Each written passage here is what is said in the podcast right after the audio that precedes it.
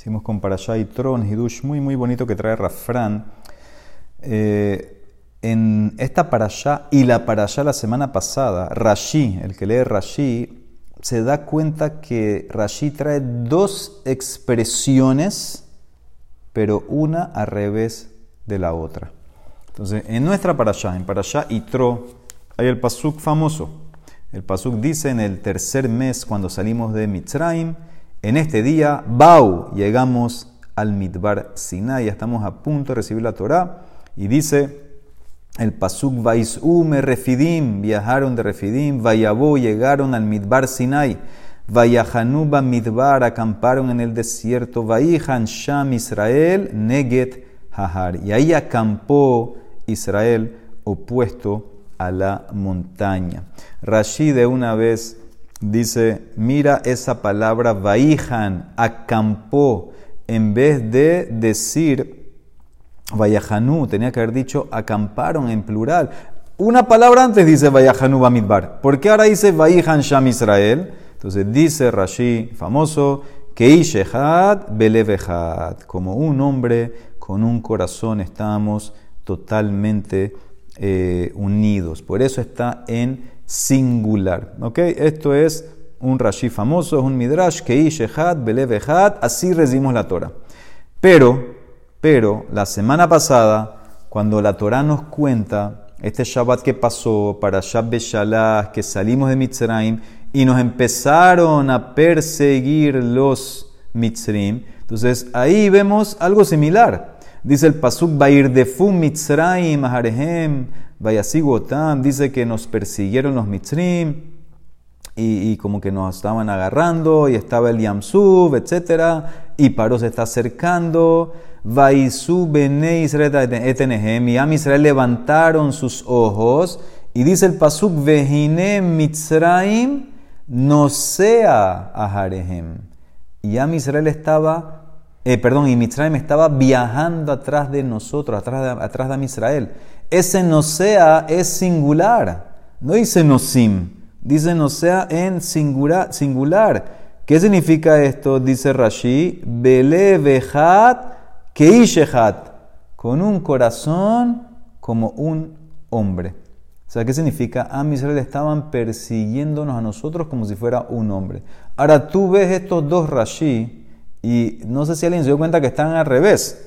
Aquí dice Belev Ehad que Ish Ehad y dice en Parashá Itro que Ish Ehad Belev. Pregunta el Abne Nezer, ¿por qué la discrepancia? Entonces él explica algo muy interesante. Él trae la Mishnah en Pirkei Avot.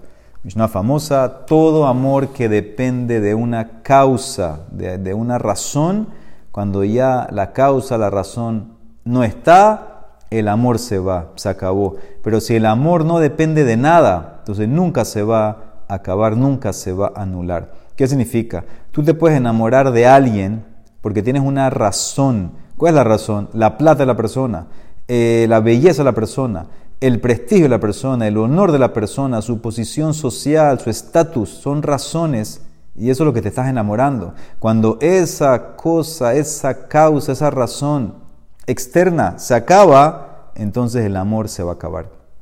Solamente amor por la persona per se, a ella misma, a él mismo, entonces eso es lo que puede eh, durar. Entonces la, la unión también viene en dos tipos. Tú puedes tener unión entre personas que tienen una meta en común. ¿Qué significa? Puede ser que ellos se odian, pero ahora ponen en pausa, ponen en hold su odio para llegar a la meta común. El ejemplo clásico es Hitler y Machemo. Hitler, en teoría, tendría que haber eliminado, exterminado, odiado a los árabes igual que los Yehudim. Los árabes no son raza aria, pero se hizo amigo íntimo del mufti, del líder árabe de Jerusalén, porque tenían en común el odio y el deseo de eliminar a Israel. Eso es un tipo de unión. Pero hay otra unión, que es la unión, vamos a decir, de familia. Una familia está unida porque cada miembro ama al otro, no porque quieren lograr algo en común. Obviamente están unidos, bueno, ya después eso tiene una visión, un propósito, pero es por el amor que tienes por el otro. Los mitzrim eran la primera unión. Ellos no es que se amaban uno al otro, pero estaban unidos en la meta de volver a capturar a Israel. En la meta que tenían en común era la causa la unión. Entonces, por eso dice Rashi Belevejat. La meta era la misma, con un solo corazón, y después Ishehat. Eso los hizo como un hombre. Pero cuando nosotros a Israel llegamos a Har Sinai, entonces estábamos unidos como familia. El amor que teníamos uno por el otro no era basado en una meta final. Éramos del comienzo que Ishehat. Y eso nos llevó a tener o ser Belevehat. En, en, unirnos en la misión de recibir la Torah. Al comienzo era amor uno por el otro, Yehudí por el otro, eso es Ishehat, eso nos llevó después al Levehat. Y cuando estamos unidos de esa manera, sabemos que Hashem también, como se dice, entra, entra y quiere, quiere formar, quiere ser parte de esa unión. Algo muy bonito eh, de la, que trae el Rab con el Magid de Duvna sobre la Haftarah. ¿Sí? La Haftarah, la semana, una Haftarah famosa, es del profeta Yeshayahu. El profeta Yeshayahu ve una visión, una visión de eh, Kisea Kabot, dice el profeta Vaere et Amonai Yoshev al Ram Benizá Hashem sentado en un trono alto, increíble. Serafim Omdim, y había serafim, son ángeles. Y tenían seis pares de alas. Shesh Kenafaim, Shesh Kenafaim. Vekaraze el Ze Veamar Kadosh, Kadosh, Kadosh, Adonai Tsebaot, Melojo Laretz Para, para Haftara famosa. Y dice que cuando ellos se movieron, entonces como que se movió un poco lo que él estaba viendo, el Betamikdash, lo que él estaba viendo, y la casa se llenó de humo. Va Omar oili kinitmeti. Y dijo el profeta Yeshaya, oili ay de mí kinitmeti. ¿Qué es esta palabra nitmeti? Entonces dice Rashi que Yeshayahu estaba convencido que iba a morir después que vio esa visión. Rashi asocia la palabra nitmeti con met. Como Hashem le dijo a Moshe Rabenu, nadie me puede ver y vivir, Yeshayahu pensó, asumió que ya su Neshama tendría que dejar su cuerpo. Pero el Magid de Duvna trae otra explicación muy bonita. Él asocia la palabra nitmeti con la palabra dimión, imaginación. ¿Qué significa? ¿Qué es lo que se está imaginando Yeshaya? Él dice así, hay un mashaltra, hay una persona, una aldea, perdón, había 20, 25 familias, todos eran amearetz, totalmente ignorantes, ahí no podían ni siquiera pagar un rabino, el único que estaba ahí que tal vez sabía algo, a él hacían todas las preguntas. Preguntas sencillas, ¿cuándo es Rosh eh, cuándo le toca bar mitzvah a mi hijo, eh, cuándo es el yortzeit de mi papá, etc. Preguntas, eran preguntas sencillas, pero entonces él pensaba que eran preguntas importantes y así pasaron unos años y empezó su cabeza a inflarse. Él pensó que era un Talmid Haham grande y, entonces como le daban cabota a él, le daban las mejores aliyot, etc. Entonces él ya sintió que él sabía todo. Un día, este Talmid Haham, entre comillas, tiene que viajar a una ciudad grande. Y ahí en esa ciudad grande había varias sinagogas. Entra una sinagoga a rezar Minha y ve que hay unas personas estudiando en Jacob. En Jacob es un libro que trae las partes de Agadot de la Gemara. No trae así las discusiones fuertes, trae las Agadot. No es un libro tan difícil. Entonces él se sentó a escuchar, no entiende nada. Dice, wow, esta gente son otro nivel. Ok.